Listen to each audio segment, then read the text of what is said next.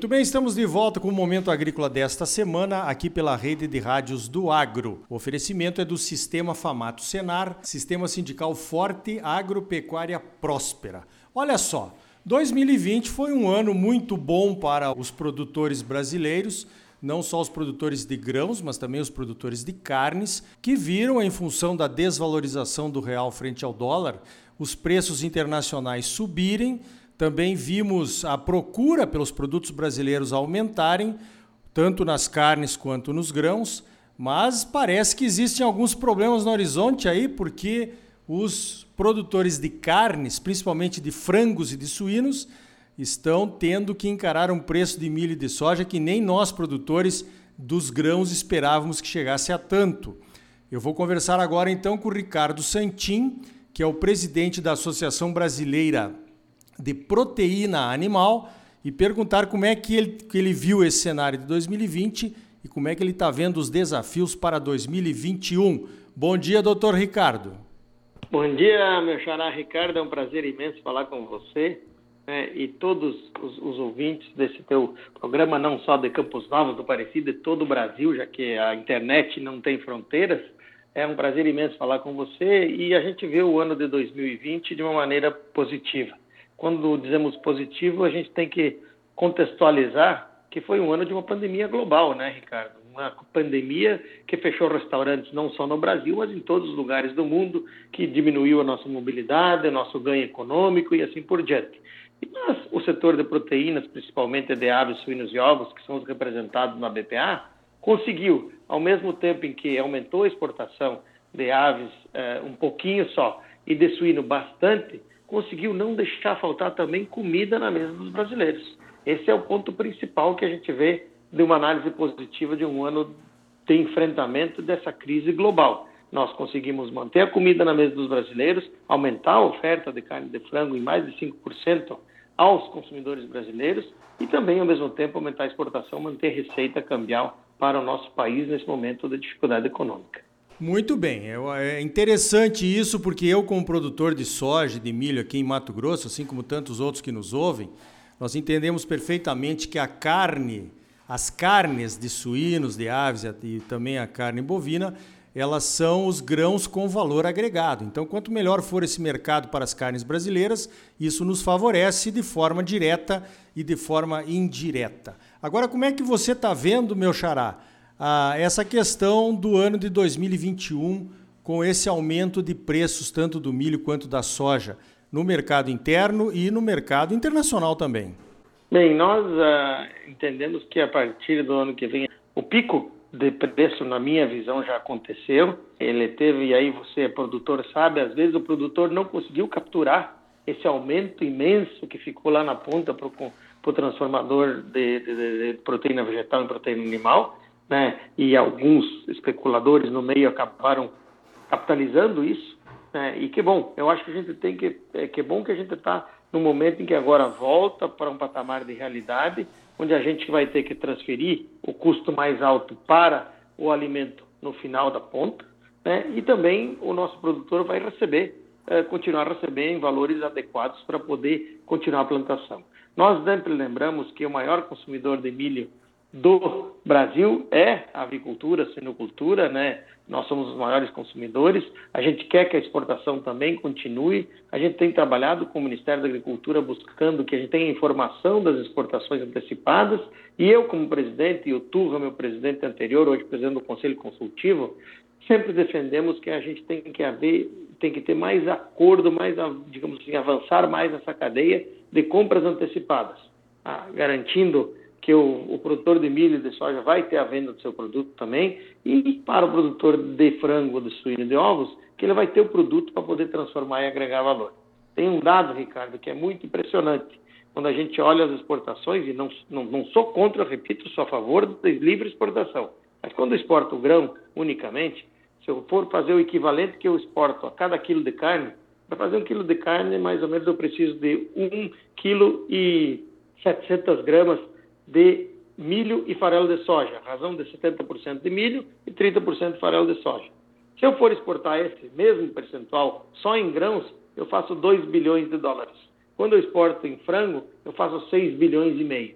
Ou seja, é uma, uma agregação de valor na cadeia que ela tem que ser incentivada pelo governo para que todos os elos dessa cadeia, desde o produtor até o transformador em carne, estejam todos dentro de uma cadeia de equilíbrio. E eu acho que é isso que nós vamos ver no ano de 2021. Eu acho que o pico que já, já chegou agora, ele não deve ter mais um pico maior, afinal de contas, as exportações elas já foram 4 milhões ah, menores do que foi no ano passado. A gente vê então 2021 sendo um ano de preços mais altos dos insumos e mais altos da comida também, mas não tão mais altos como foram a questão de 15, 20 dias atrás.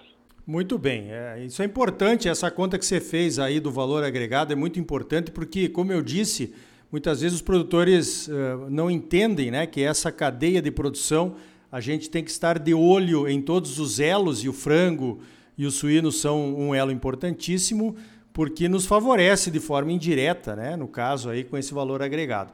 Agora vamos falar um pouquinho da China. A China se mostrou um grande parceiro, tem se mostrado um grande parceiro na soja, talvez no milho também, que deve começar a importar um pouco mais. Teve o problema lá com a gripe uh, suína, né? a peste suína africana, uh, dizimou o rebanho, eles estão recuperando, mas com, estão comprando mais carne de porco, mas também estão tentando recuperar o rebanho de suínos deles, que era o maior do mundo. Como é que vocês estão vendo essa questão do mercado da China no ano de 2021 para o nosso milho e para o nosso suíno, doutor Ricardo?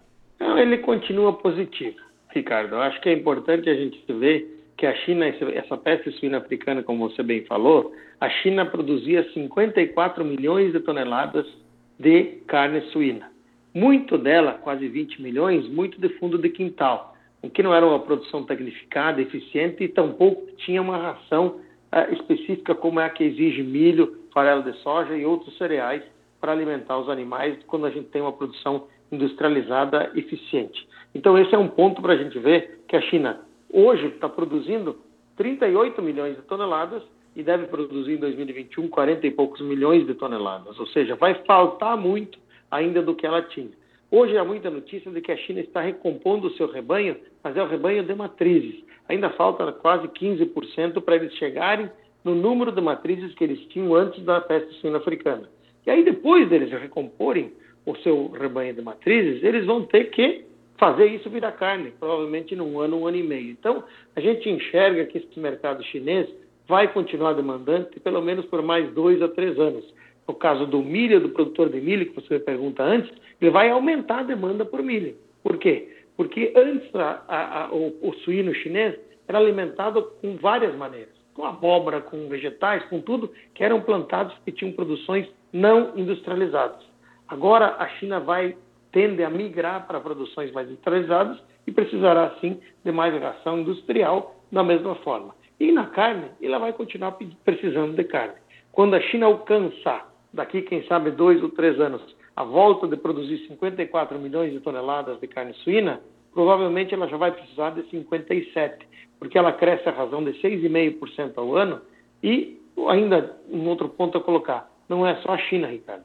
É o mesmo que acontece no Vietnã, mesmo que aconteceu no Camboja, na Coreia do Sul, em vários lugares. E não bastasse essa desgraça para o, para o continente asiático, agora também tem influenza aviária, não só na carne suína, como também na carne de frango, eles estão enfrentando problemas sanitários. Por isso, para nós aqui no Brasil, um dos maiores segredos e pilares de sucesso da nossa avicultura e suinocultura é a sanidade, nossa produção de grãos. A gente tem que cuidar da sanidade e da, digamos assim, da, dos nossos grãos serem absolutamente é, saudáveis. Agora, não sei a palavra, porque eu não sou agrônomo, né?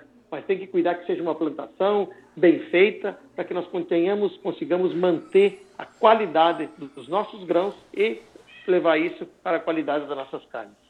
Muito bem. Uma última pergunta, doutor Ricardo. Existe algum risco de desabastecimento de frangos ou suínos no mercado brasileiro em 2021 por excesso de preço ou uh, muita exportação ou preço muito caro dos insumos? Como é que vocês estão vendo essa questão aí? Não, risco de desabastecimento não há. Nós temos um compromisso e isso foi demonstrado claramente agora em tempo de pandemia.